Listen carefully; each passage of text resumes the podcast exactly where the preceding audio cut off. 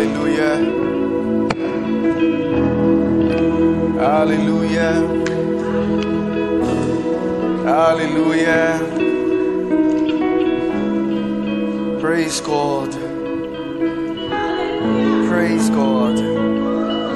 Aleluia. Aleluia. Aleluia. Vocês estão bem? Estão felizes? Aleluia. Estão prontos? Deus é bom. Glória a Deus. Muito obrigado, pessoal. Se para qualquer coisa, a gente pega junto de novo. Aleluia. Você pode sentar, mas não os de trás. Os de trás não podem sentar.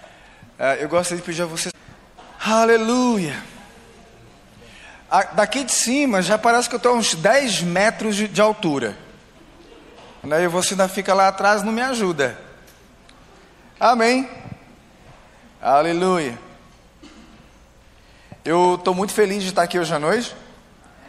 Verdadeiramente muito feliz, agradecendo aos pastores pelo convite, aos líderes aqui. Acredito são os líderes do departamento, né? Pelo, por ter uh, topado botar esse cara aqui para pregar. E cremos que Deus fará grandes coisas hoje à noite. Amém. Aleluia. Porque nós, eu acredito, irmãos, que quando há um ajuntamento santo, Deus aproveita a oportunidade. Amém. Tem um, um pastor nosso lá em Campina Grande, pastor João Roberto, que ele costuma dizer o seguinte: já que você veio, recebe. Amém. Aleluia. Hoje é um culto vibe, pregado uh, com um missionário pregando e pediram para ele falar sobre missões. Amém. I was really tempted to invite my sister to do it, to do this with me. Hallelujah. Because today is a mission service. Amen. Today is a mission service. Would you like to come here to help me? I'm just, I'm kidding. Ela falou que queria me traduzir, né? Se eu fosse pregar em inglês. Então, Brincadeira, brincadeira. Brincadeira, brincadeira. Aleluia. Hoje à tarde, depois do almoço, eu me tranquei no quarto, né, para perceber o que, eu, o que eu deveria trazer hoje à noite. Eu me lembrei de uma história que eu ouvi em 2009, quando eu estava fazendo escola de missões. Essa história me veio pela primeira vez naquele ano e de tempos em tempos eu volto para ouvi-la porque isso me, me anima, me empolga. Não como ministro, mas como cristão. Amém? Como ministro, mais ainda. Quer dizer, também. Né? É, você lembra aquela história de, que está é, registrado nos evangelhos que é, os discípulos estavam no barco sozinho, durante a noite veio uma grande tempestade e eles estavam lá apavorados, achando que iam naufragar e morrer afogados, e de repente aparece uma pessoa andando sobre as águas e eles ficam mais apavorados ainda, pensando que é um fantasma, né? E Jesus fala para eles não se preocuparem, porque era ele. Calma, sou eu. Aí Pedro fala: Se és tu mesmo, manda eu ir até você. Quantos lembram o que aconteceu? Jesus disse o quê? Vem. Aí Pedro desce do barco. Não vou fazer isso aqui. E ele anda sobre as águas. Amém. Só que às vezes a gente lê aquilo dali e não entende muito bem é, o porquê da, daquela atitude de Pedro, porquê que ele andou sobre as águas, porquê que Jesus mandou ele ir. Né? E a gente usa muito aquilo para falar sobre fé, não olhar para as circunstâncias. Mas sabe, irmãos, aquela história que eu ouvi lá em 2019 ajudou a esclarecer isso aqui. No, no meio judaico, uma das posições mais importantes e almejadas por, por, pelos meninos era ser um rabino. Era o sonho de todo menino ser um rabino. E culturalmente falando, diz que por volta dos seis anos de idade eles iam começar o, o que nós chamamos de é, vida escolar. Amém? Eles é, entravam num processo chamado Beit Safer. Isso aqui é uma palavra hebraica, eu não sei o que é. Eu não, eu não me dei ao trabalho aquele primeiro processo. Eles passavam por uma avaliação Não é como, como todos nós na escola, né, periodicamente ao longo do ano a gente faz uma avaliação em cima daquilo que a gente estudou. Esse, nesse processo aqui, era em torno de quatro anos estudando. E o, o que, é que eles iam é, ter que fazer? Eles iriam ter que, que citar os cinco primeiros livros da Bíblia, de Gênesis até, do primeiro versículo de Gênesis até o último versículo de Deuteronômio, de Có, aos 10 anos de idade. Aqueles que eram reprovados nesse teste, eles eram ah, enviados de volta para casa para aprender o ofício da família seja lá qual fosse, fazendeiro, pescador, tá? Então, os que eram reprovados, eles voltavam para a família deles para aprender o ofício da família. Tá? E somente os melhores entre os melhores continuavam naquela jornada. E eles ficavam ali dos 6 aos 10 anos num processo chamado Beit Talmud. Então eles ficavam dos 10 até aproximadamente os 15 anos estudando de Gênesis a Malaquias, que era as escrituras da época. Ok? De Gênesis 1 a o último versículo do livro de Malaquias, eles, no final do período, ali aproximadamente cinco anos, eles teriam que citar de có cada versículo. Versículo por versículo. Tá? Aqueles que eram reprovados eram enviados de volta para a família para aprender o ofício da família. Ok? Como aconteceu na primeira etapa, acontece de novo nessa etapa. E somente os melhores entre os melhores continuam no processo. Ok? Se liga nisso. Somente os melhores entre os melhores. Os que eram reprovados eram mandados para casa para aprender o ofício da família. Mas o sonho daqueles meninos, desde que eles começaram naquele processo, era se tornar um rabino, porque era uma, uma posição muito respeitada, muito valorizada e muito estimada. Amém? Então você imagina, aos 10 anos, alguns tiveram seus sonhos frustrados, tiveram que voltar para casa. Outros a, a, continuaram na expectativa de finalizar o processo, mas por volta dos 15 anos, alguns foram reprovados e foram enviados para casa para aprender o ofício da família. Somente os melhores entre os melhores entre os melhores continuavam. E qual era agora a terceira etapa? Né? Aqui no Brasil a gente não tem esse processo, mas nos Estados Unidos, na Europa, é muito comum. Ah, quando você vai para a universidade, você pega todo o seu histórico escolar e envia para, para, para as universidades para que eles decidam se você é bom ou não para elas. Não é assim que funciona lá? Você vê muito isso em filme. Né? Eles aplicam para algumas universidades. Os melhores alunos aplicam para as melhores universidades. É assim que funciona. Aqui é um processo muito parecido. Eles vêm agora serem testados por alguns rabinos que já estão no exercício da função, para serem escolhidos por eles, para serem treinados para se tornarem rabinos. E era uma grande honra ser escolhido por um rabino. Amém? Porque o, o que que dizia uh, a, a, ali, ah, o processo, o que, que determinava o processo? Você ser treinado por um rabino, você iria ser como ele, você ia ter a certeza que seria como ele, falaria como ele, faria tudo o que aquele rabino faz. Essa era a expectativa de um novo uh, estudante, a rabino.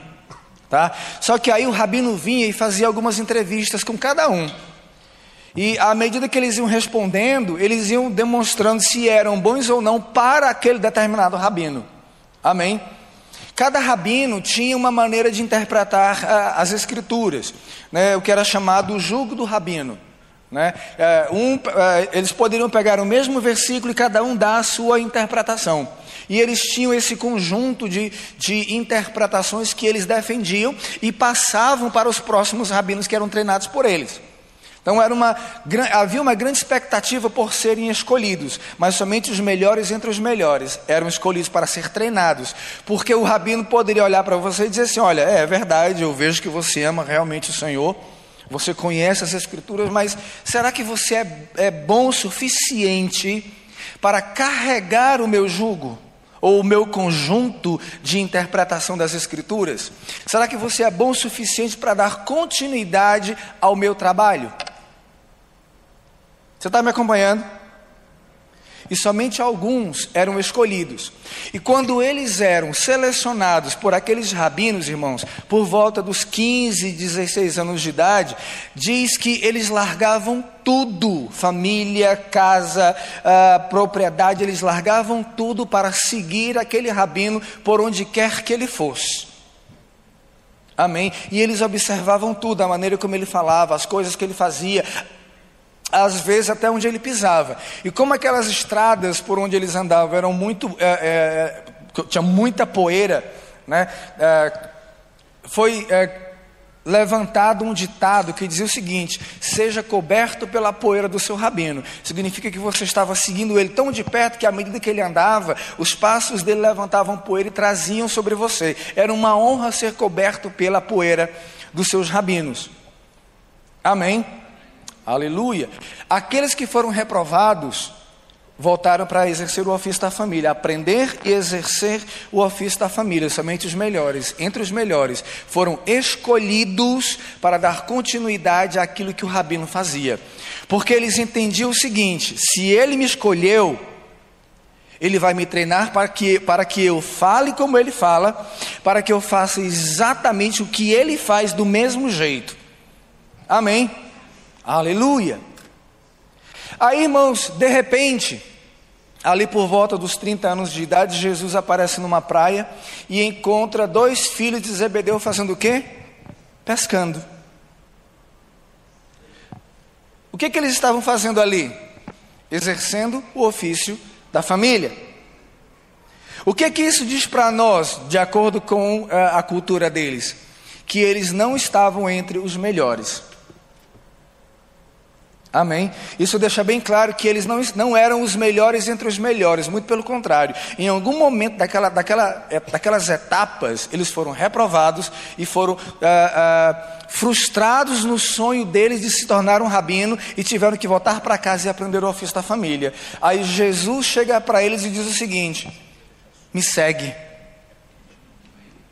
O que, que eles fazem? Imediatamente eles, eles largam tudo e vão seguir Jesus. Eles nem, nem, nem, nem, uai, nem dão tchau para a família, eles simplesmente largam tudo. Sabe por quê? Porque um rabino chegou para eles e disseram: Eu considero que vocês são capazes de dar continuidade à minha história. Aleluia! Eles não eram os melhores dos melhores entre os melhores. Eles estavam entre aqueles que foram reprovados. E Jesus chega para eles e fala: Eu acredito em vocês. Eu acredito que vocês são bons o suficientes para fazer o que eu faço. Aleluia! Quando a gente entende algumas coisas de como as coisas funcionam por lá e a gente vai ler as escrituras, as escrituras, a gente entende um pouco melhor do porquê de algumas atitudes deles. Por que, que aqueles homens largaram tudo para seguir Jesus?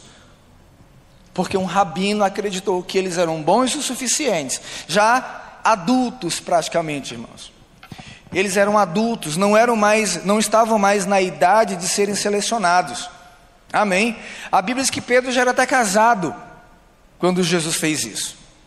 Amém. Então, quando nós vemos Jesus lá se aproximando do barco, o pessoal apavorado porque o barco vai virar, e ele fala: Calma, sou eu. E Pedro fala: Se és tu mesmo, manda eu ir até aí. Por que, que Pedro fez isso? Porque ele, ele, ele estava sendo ensinado por um rabino, e a, a, a, a cultura deles dizia que tudo que o rabino faz, o discípulo também pode fazer. Então, Pedro disse o seguinte: ele está ele tá me treinando.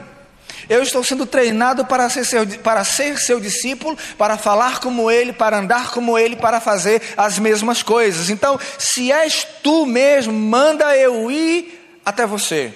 E Jesus diz: Vem. O que, que, o que, que Pedro faz? Ele desce e anda sobre as águas. E a Bíblia diz que ele andou até chegar perto de Jesus e começou a afundar. E ele estava tão próximo de Jesus que deu tempo ele clamar ao Senhor e Jesus estender a mão e pegar ele. Aí o que, que Jesus fala? Por que você não creu?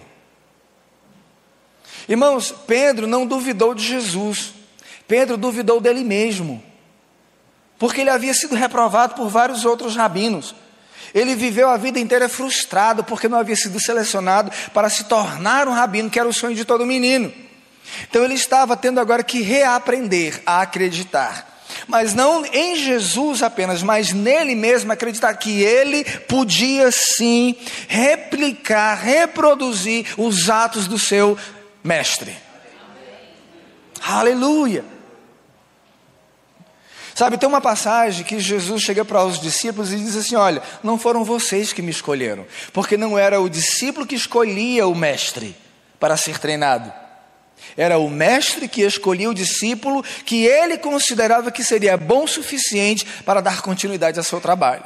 Então, quando Jesus fala o seguinte: Não foram vocês que me escolheram, fui eu que escolhi vocês. Hoje em dia, quando nós lemos esse texto, eu não sei vocês, mas onde eu cresci, na igreja onde eu cresci, as pessoas citavam isso, nos dando uma ideia de que a gente, assim, não, não, não, não tinha muita importância né? porque nós não escolhemos ser salvos e associam essa declaração de Jesus à salvação. Não fui eu que escolhi ser salvo, foi Ele que me escolheu. Mas não é essa a ideia que Jesus está dizendo. Ele está dizendo: olha, não foram vocês que me escolheram. Eu que escolhi vocês, eu acredito em vocês, eu acredito que vocês podem pegar aquilo que eu tenho e carregar isso como se fosse eu mesmo. Eu acredito que vocês podem se tornar aqueles que vão dar continuidade ao meu trabalho, que vão falar a minha mensagem, que vão fazer os sinais que eu faço, vão andar do mesmo jeito. Aleluia! Irmãos, nenhum aqui escolheu Jesus. Foi Jesus quem nos escolheu. Aleluia!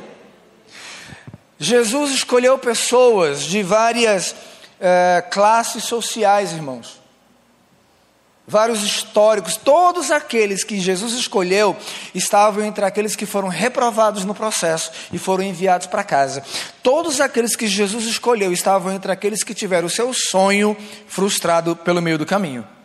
E Jesus escolhe um por um, nenhum daqueles tinha sido selecionado por outros rabinos. E Jesus disse: Eu acredito em vocês. Eu estou escolhendo vocês para dar continuidade ao meu trabalho. E no final da história, Jesus disse o seguinte para eles: Ide por todo o mundo e fazei o que? Discípulos. Irmãos, um discípulo é muito mais do que simplesmente um estudante.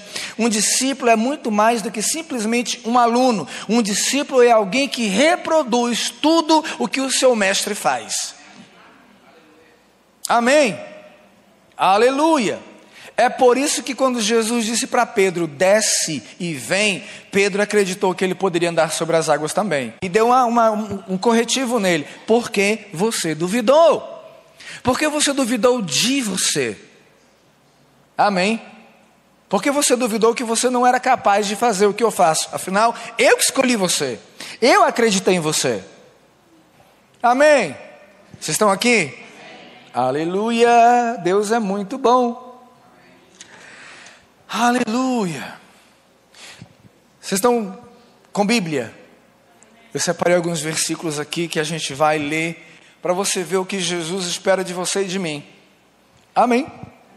Aleluia. Mateus capítulo 10. Aqui no capítulo 10 de Mateus, já fazia alguns anos que Jesus estava treinando aqueles homens. Amém? Já fazia alguns anos que Jesus pregava, que Jesus ensinava e que Jesus curava. Eles estavam vendo tudo aquilo. E na cabecinha deles eles pensavam: se eu também vou poder fazer isso daí. Amém. Aleluia. Mateus capítulo 10, a partir do versículo 5, diz assim: A estes doze enviou Jesus, dando-lhes as seguintes instruções não tomeis rumo aos gentios, nem entreis em cidade de samaritanos, mas de preferência procurai as ovelhas perdidas da casa de Israel. E à medida que seguirdes, e à medida que vocês andarem, à medida que vocês avançarem, o que vocês devem fazer? Pregai, pregai que está próximo o reino de Deus. Amém? À medida que vocês forem pelo caminho de vocês, vocês devem pregar preguem que está próximo o reino dos céus. Aí no verso 8 ele diz o seguinte: curai enfermos, ressuscitai mortos, purificai leprosos, expeli demônios. De graça recebestes, de graça dai. Amém? Irmãos, Jesus ainda estava na terra, mas como ele era aquele que fazia essas coisas, ele, ele exercia esse poder, essa autoridade sobre enfermos, sobre demônios, sobre uh, mortos. Então, os discípulos dele, aprendendo aquilo, vendo tudo aquilo, Jesus disse: vão e façam a mesma coisa. Amém. Vão e façam a mesma coisa. À medida que vocês andem, à medida que vocês andam, preguem, mas também curem os enfermos, ressuscitem os mortos, purifiquem os leprosos, eh, eh, expulsem demônios. Amém, queridos? Aleluia! Somente os discípulos de Jesus podiam fazer isso. Aqueles que foram escolhidos para o próprio Jesus, para carregar esse, esse, eh, esse jugo dele. Aleluia! Lucas capítulo 10 diz algo muito parecido. Aleluia.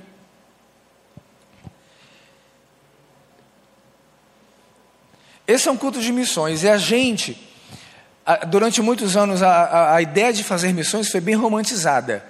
Né? É, eu me lembro quando é, eu comecei, a, eu sou de Fortaleza, tá? sou, cearense, eu moro em Campina Grande hoje desde 2008, na verdade, mas quando eu comecei a falar lá no começo dos anos 2000 que eu iria fazer missões, que eu ia embora em missões, um, uma pessoa chegou para mim e perguntou para onde eu ia. Eu disse: Eu vou para a Inglaterra. E ele olhou para mim e perguntou: O irmão não acha que a África é mais necessitada, não? Eu disse: Não, não acho. Porque as pessoas desenvolveram uma ideia de que países pobres é que precisam ouvir o Evangelho porque estão sofrendo. Tá? A Bíblia diz que nós fomos salvos para as boas obras. Nós, depois de salvos, devemos fazer boas obras, e entre elas está ação social. Mas ação social não salva ninguém. Amém? Ação social não salva ninguém. Então, ir para a África, fazer, pregar o Evangelho, porque o povo está com fome, eles vão se abrir porque eles querem comida. Eles querem que você leve alguma coisa. É muito fácil pregar na África. Mas, irmãos, todos os homens precisam ser salvos. Todos os homens precisam ouvir o Evangelho da salvação, o Evangelho da graça. Amém? Mas nós precisamos entender que, dependendo do lugar, nós precisamos muito mais do que simplesmente uma mensagem: Jesus te ama. Amém? Nós precisamos entender que nós somos aqueles que carregam a mensagem da salvação. Nós somos aqueles que carregam a mensagem que, segundo Paulo, é o poder de Deus para a salvação. Nós precisamos entender que nós somos aqueles a quem o Senhor confiou a responsabilidade de pregar o evangelho do reino. E o que é o evangelho do reino? Pregai o evangelho do reino dos céus, curai os enfermos, ressuscitai os mortos, curai os leprosos. Amém. Isso é o evangelho do reino. Todos nós aqui fomos escolhidos pelo Senhor para dar continuidade ao trabalho que ele começou. Quando Lucas, que é o escritor do livro de Atos, ele começa Atos, ele diz o seguinte: Eu escrevi o primeiro livro ele estava uh, escrevendo o livro de Atos para enviar a um determinado cidadão. E ele disse: Olha, quando eu escrevi, eu coloquei lá o que Jesus começou a fazer e a ensinar. Ele começou. A obra que Jesus começou ainda não terminou. Amém? Porque nós estamos aqui para dar continuidade àquilo que ele começou. Então nós precisamos começar a nos ver como Jesus nos vê. Ele nos vê como aqueles que são capazes de dar continuidade àquilo que ele começou. Aleluia. Aqui no capítulo 10 de Lucas, ele diz algo muito parecido. Lá em Mateus ele fala: enviou Jesus os doze, por onde vocês forem, enquanto forem, pregue. Aqui no, no, no versículo 3 de, de Lucas 10 diz o seguinte: ide, vão Amém? Aí lá no versículo 9, ele dá, Lucas registra o mesmo comando: curai os enfermos que nela houver, e anunciai-lhes a vós outros está próximo o reino de Deus. Irmãos, o reino de Deus, ele era demonstrado desde a época de Jesus por meio de sinais, prodígios e milagres.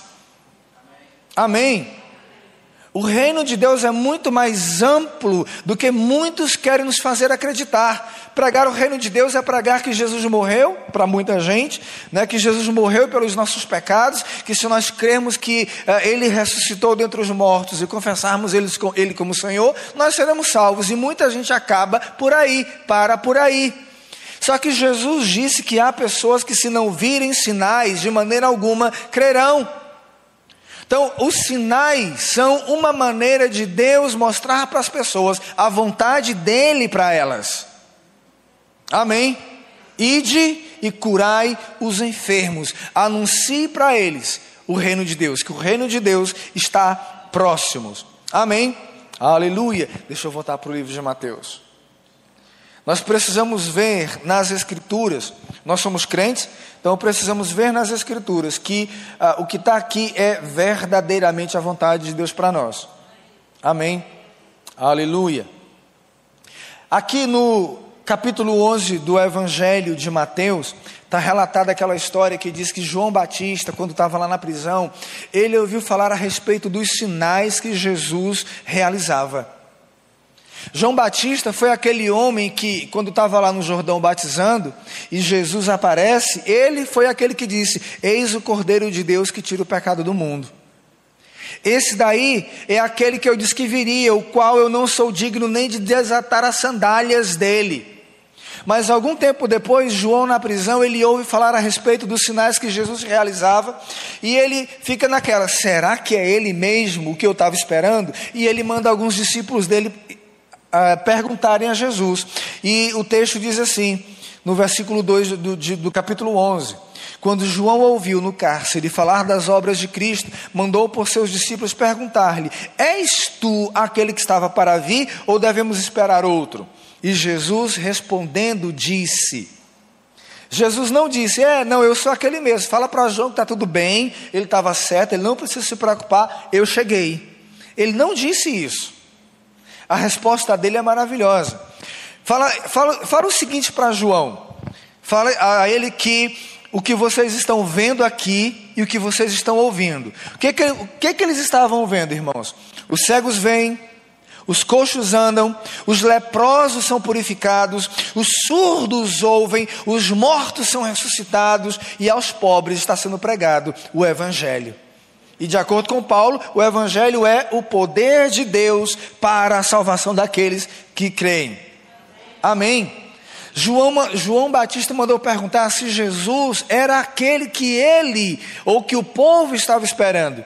E Jesus disse o seguinte: a prova de que eu sou aquele que vocês estavam esperando é isso aqui: os cegos vêm, os coxos andam, os leprosos são purificados, os surdos ouvem isso aqui é demonstração de que o Cristo chegou.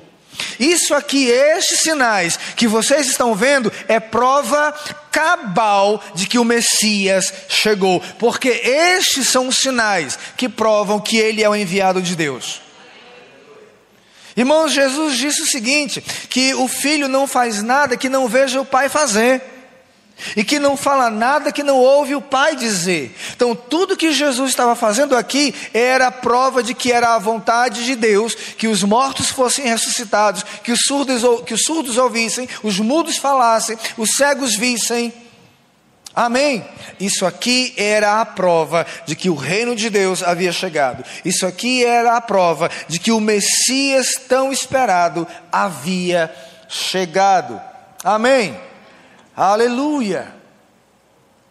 Nós precisamos uh, ter isso bem firme dentro do nosso coração e da nossa mente. Quando nós formos à rua, seja aqui no bairro, seja na cidade, seja numa outra cidade ou num outro país, nós somos aqueles que carregam esse jugo de Jesus, esse conjunto de crenças que faz com que as pessoas recebam milagres, que faz com que as pessoas recebam curas no seu corpo, que cegos vejam, que surdos ouçam.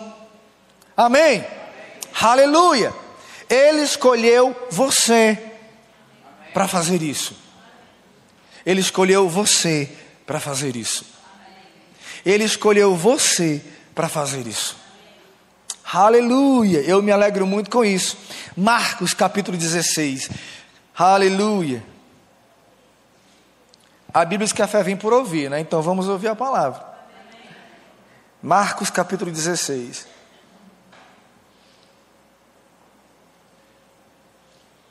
Lá em Mateus, 18, Mateus 28, Jesus diz: Ide por todo mundo e fazer discípulos. Fazer discípulos é fazer com que alguém se torne igualzinho àquele que está ensinando. Os doze, no caso os onze, né, porque um se matou, os onze foram ensinados por Jesus a serem como Jesus. O próprio João, quando escreveu uma, a sua carta, a sua primeira carta, ele diz que aquele que diz estar nele deve andar também como ele andou. Sabe, ser um discípulo de Jesus é andar como ele, falar como ele e fazer as mesmas coisas. Tem muita gente por aí querendo fazer as mesmas coisas que Jesus fez, mas não, não quer andar como Jesus andou. São as três coisas, irmãos, que são necessárias para que a, a obra de Jesus seja realizada: andar como Ele, falar como Ele e realizar as mesmas coisas. Amém? Não, nós não vamos, nossa, nós não conseguiremos fazer as mesmas coisas que Ele se não andarmos como Ele andou. Amém. Aleluia. Mas se nós andarmos, nós falaremos e faremos as mesmas coisas. Aleluia. Aqui no Evangelho de Marcos, no capítulo 16, a partir do verso 15, diz assim: Ide por todo o mundo e pregai o Evangelho. Lembrando, toda vez que você vir na Bíblia a palavra Evangelho, o Evangelho é o poder de Deus para a salvação de todo aquele que crê. Essa palavra salvação não é simplesmente ser uh, resgatado do inferno e transportado para o reino de Deus, não. Essa palavra salvação engloba muito mais que isso. Essa palavra salvação também quer dizer cura, preservação, proteção, provisão, libertação. Então, toda vez que você lê na Bíblia ou ouve alguém falar a palavra evangelho, deixa isso saltar de dentro de você. Esse evangelho é o poder de Deus para a cura, é o poder de Deus para a provisão, é o poder de Deus para proteção, é o poder de Deus para provisão, é o poder de Deus para libertação de todo aquele que crê. E Jesus mandou os discípulos irem por todo o mundo e pregarem o Evangelho, que é poder de Deus para todas essas coisas: para salvar, para curar, para proteger, para libertar, para aperfeiçoar. Amém? Um evangelho completo. O evangelho, irmãos, é um evangelho que promove a, a plenitude na nossa vida, em todas as áreas. Amém? Foi esse evangelho que o Senhor pregou e foi esse evangelho que ele mandou pregar. Então, a gente precisa conhecer muito bem o Evangelho do nosso Senhor, para que a gente não pregue só uma mudança de eh, aparentemente religião. Porque nós não pregamos religião, nós pregamos vida com Deus, nós pregamos relacionamento. Amém. Aleluia. Ide por todo o mundo e pregai o evangelho a toda criatura. Aí no verso 17 ele diz o seguinte: Estes sinais hão de acompanhar aqueles que crerem. Em meu nome expelirão demônios, falarão novas línguas, pegarão em serpentes, e se alguma coisa mortífera beberem, não lhes fará mal algum. Se impuserem as mãos sobre os enfermos, eles ficarão curados. Aleluia. Ele diz: Vão e pregue esse evangelho que vocês me ouviram pregar durante três anos e meio. E aqueles que crerem no Evangelho verão sinais acompanharem. Amém? E quais sinais, uh, Senhor? Pegarão em serpentes, falarão novas línguas, expelirão demônios, se beberem coisas mortíferas, não lhes fará mal, se impuserem as mãos sobre os enfermos, eles ficarão curados. O que é interessante aqui nessa, nessa questão aqui do, do de impor as mãos sobre os enfermos, não é nem se o poder de Deus vai vir sobre o enfermo e ele vai ficar curado, não. É se a gente vai impor a mão. O texto diz assim, ó, estava tá, aqui? Se, cadê? Se, aqui, ó, você está vendo? Se, volta. Aleluia. Cadê o se? Enfim, vocês viram se?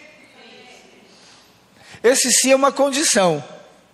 Que se, se nós fizermos alguma coisa, uma outra determinada coisa vai acontecer. Amém? Quer ver os enfermos curados? Imponha a sua mão sobre eles no nome de Jesus. Olha só, se impuserem as mãos sobre os enfermos, eles serão curados. Aí no verso 20, diz assim: E eles, tendo partido, pregaram em toda parte, cooperando com eles o Senhor. Como? Confirmando a palavra por meio de sinais que se seguiam. Amém? Irmãos, Jesus pregou durante três anos e meio, ensinou, pregou e curou. Ele sempre fazia isso. Ele ensinava, ele pregava e depois de tudo ele curava as pessoas.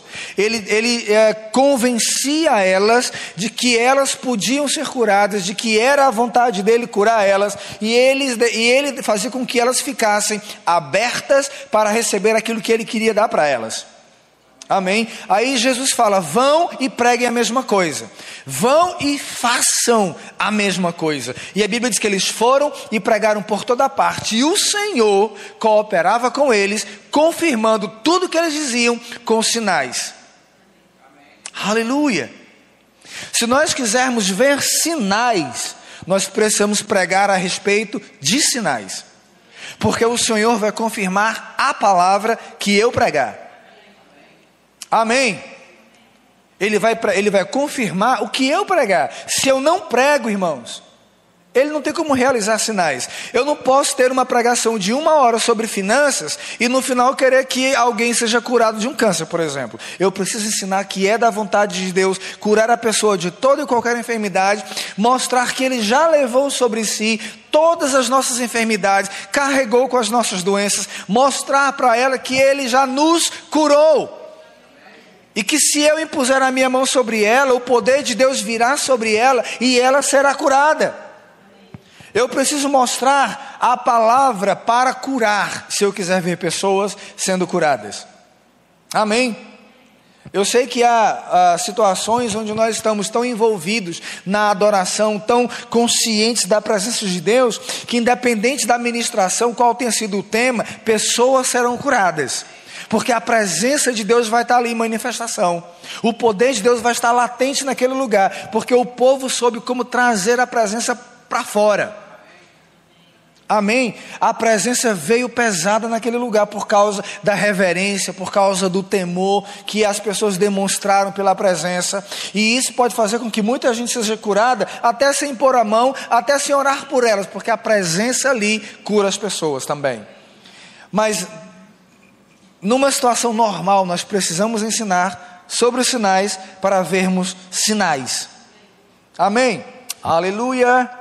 Olha só, Atos capítulo 14. Atos capítulo 14. Isso aqui é Paulo. Paulo está numa cidade chamada Listra. Primeiro em Icônio, depois Listra. Aqui no verso 3 do capítulo 14, diz que Paulo ah, ah, estava se demorando muito tempo naquela cidade e ele falava com ousadia a respeito do Senhor, o qual confirmava a palavra da sua graça, concedendo que por meio das mãos deles se fizessem sinais e prodígios. Você vê aqui Deus fazendo aquilo que Jesus disse lá no final do Evangelho de Marcos: vão, preguem, e os sinais irão acompanhar a mensagem. E o Senhor cooperava com eles, confirmando a palavra com sinais.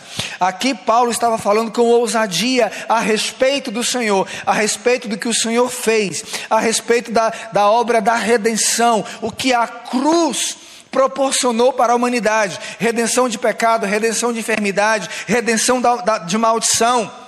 Amém. Paulo estava pregando o reino de Deus e a Bíblia diz que o Senhor uh, confirmava a palavra da sua graça, permitindo que sinais e prodígios fossem realizados por meio das mãos deles. Amém. Aí Paulo vai para uma outra cidade. Lá no versículo 8 diz que ele estava ali em Listra e havia ali um certo homem aleijado, paralítico desde o seu nascimento, o qual jamais andara. Esse homem paralítico ouviu Paulo pregar o qual, Paulo, fixando nele, no paralítico, os seus olhos, viu que aquele homem possuía fé para ser curado.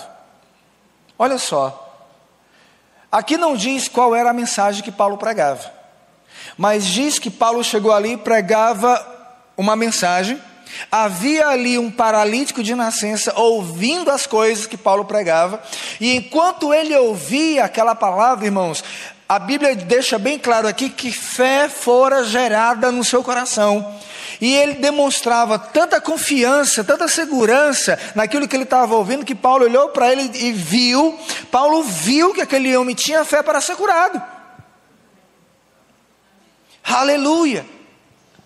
Sabe, a nossa mensagem não pode, não pode ser, ou não deve ser, até pode, mas não deve ser de palavras bonitas apenas, de palavras inteligentes. As nossas palavras precisam ser carregadas de poder de Deus.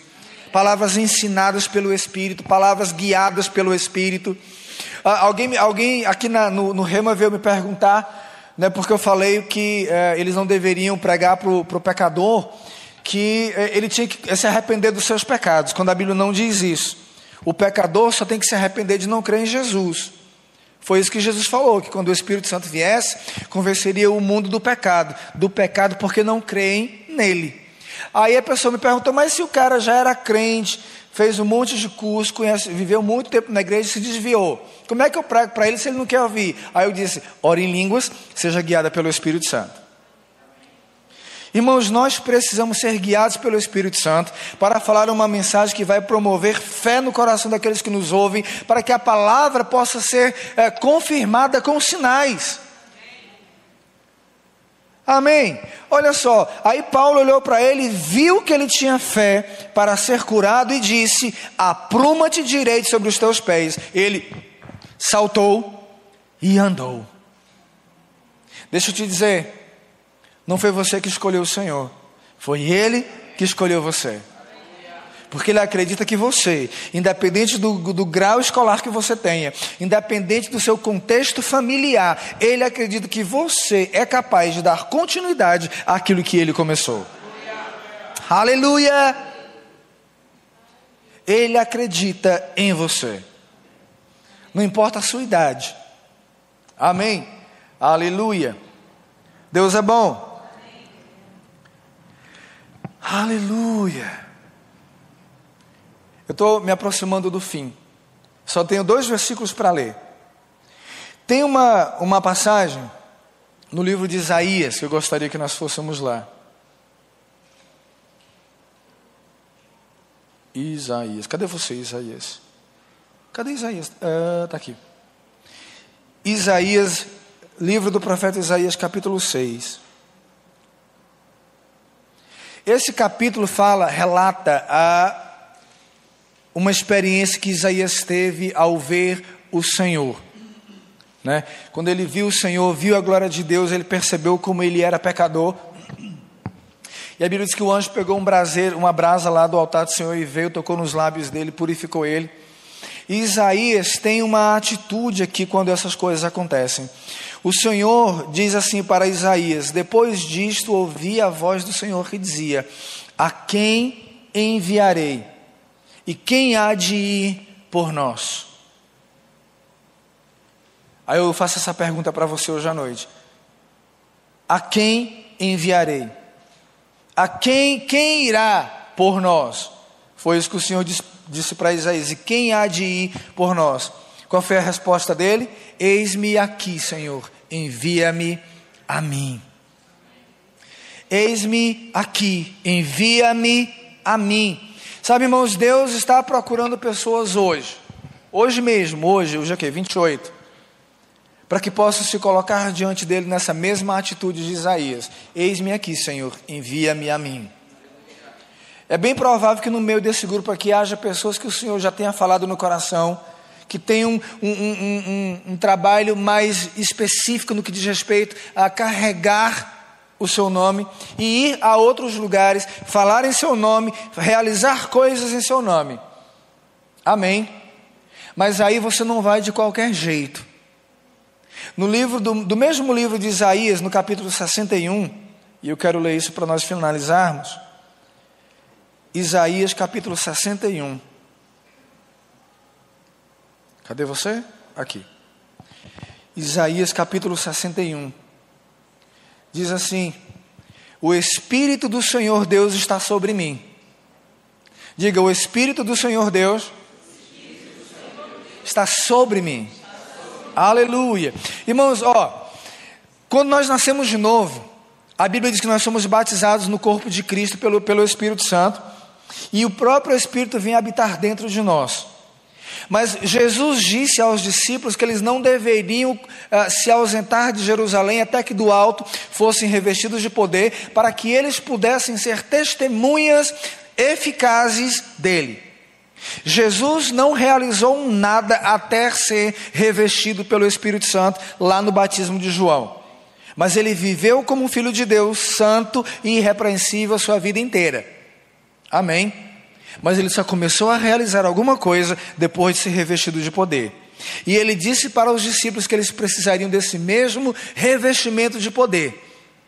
Que eles só começassem alguma coisa quando o Espírito fosse derramado sobre eles.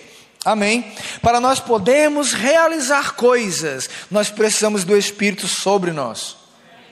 Amém? Para vivermos uma vida santa, nós temos o Espírito dentro de nós, nos capacitando, nos habilitando a sermos santos, a andarmos em justiça. Amém? Mas para realizarmos algo, para estar aqui pregando, eu preciso da unção sobre mim. Para realizar a obra do Senhor, eu preciso do Espírito sobre. Eu já tenho Ele por dentro, mas eu preciso dele sobre mim para realizar a obra que Ele me confiou. Aleluia! E aqui, Isaías está dizendo o seguinte: isso aqui é uma profecia acerca de Jesus, que Jesus leu lá no capítulo 4 de Lucas. Ele diz: Olha, o Espírito do Senhor Deus está sobre mim, sobre Jesus, mas agora nós, enquanto corpo de Cristo, Ele também está sobre nós, porque o Senhor me ungiu, digo, o Senhor me ungiu. Aleluia, porque o Senhor me ungiu para pregar, pregar boas novas aos quebrantados ele enviou-me, diga, Ele me enviou. Ele me enviou a curar os quebrantados de coração, a proclamar libertação aos cativos e a pôr em liberdade os algemados, a apregoar o ano aceitável do Senhor. Amém? Aleluia! Ele me ungiu, ele me enviou. Aleluia! Diga, ele me ungiu. Ele me enviou. Diga, ele me ungiu. Ele me enviou. Aleluia! Aleluia! Nós fomos ungidos pelo Espírito para realizar a obra de Cristo. E o Senhor já nos enviou. Ele disse: vão. E estou é, fechando o meu livro, estou fechando meu iPad. E eu vou citar só uma, o exemplo de uma mulher. Se eu não me engano, é, eu não lembro o primeiro nome, mas o sobrenome é McPhee. Ela foi uma mulher que realizou coisas extraordinárias no nome de Jesus. E já próximo do final da sua história, alguém perguntou para ela como que ela descobriu que ela tinha um chamado, como que ela identificou que ela tinha um chamado para ir às nações. E ela disse: Eu nunca achei que eu tivesse um chamado. Eu só li na Bíblia, ide e eu fui. Amém. Aleluia. Aleluia. Eu gostaria que o louvor voltasse aqui e a gente ficasse de pé.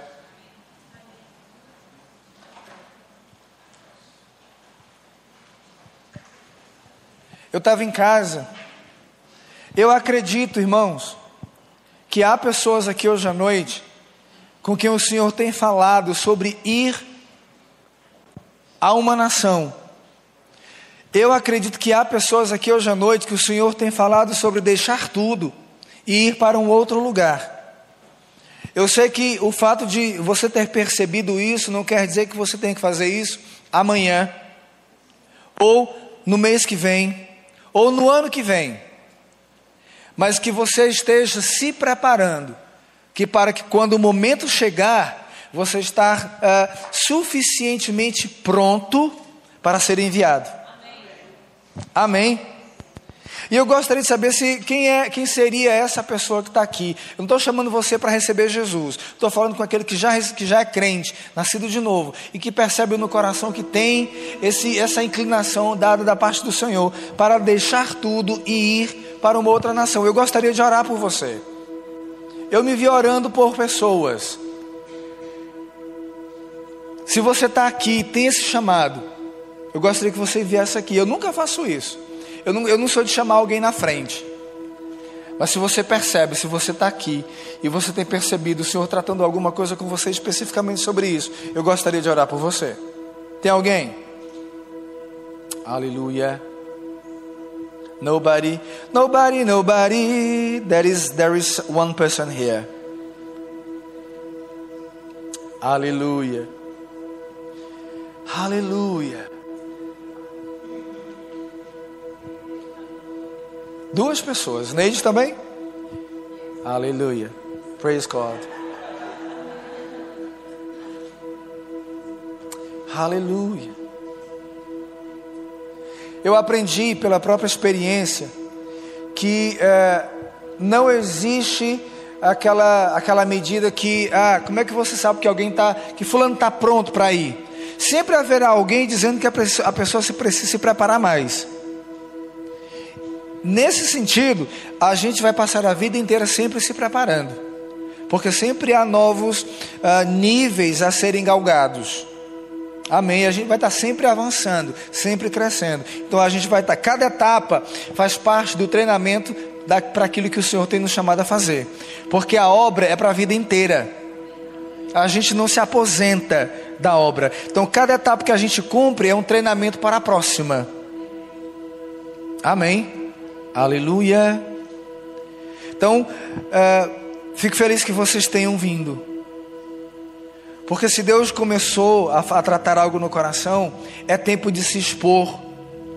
Se expor à palavra, se expor à unção, se expor a treinamentos que a igreja local produz. Porque no campo missionário, você não fará nada que você não faça aqui dentro. A igreja local é o nosso campo de treinamento é o nosso centro de treinamento para aquilo que o Senhor vai uh, realizar através de nós no lugar que Ele vai nos enviar. Amém. Aleluia. Aleluia. Estende a sua mão para elas duas aqui, irmãos.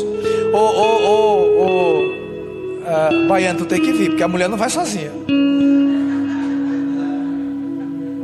Chega a juntar a mulher aí. Eu sei que se Deus falou com ela, em algum momento vai falar com você. Porque é você que vai determinar a hora de ir, o modo de fazer as coisas. Tá? Então, se ela perceber em algum momento, Deus vai falar com você também.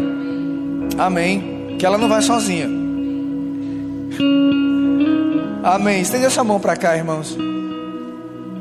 Aleluia. Pai, eu te dou graças em nome de Jesus, porque você é aquele que nos chama você é aquele que nos capacita e você é aquele que nos envia. Pai, eu te dou graças em nome de Jesus por cada oportunidade que eles terão de serem treinados por você. Eu te dou graças por corações ensináveis, por mentes ensináveis, Pai, para se submeterem a tudo aquilo que você vai colocar no caminho deles, para que eles sejam moldados para se tornarem aquelas pessoas que, que precisarão ser para que possam estar prontas o suficiente para serem enviadas no nome de Jesus. Eu oro para que você levante cada vez mais pessoas sábias, sensíveis ao seu espírito, para dar a eles o direcionamento no nome de Jesus. A palavra certa no momento certo, a correção certa no momento certo, sempre regada de amor, no nome de Jesus.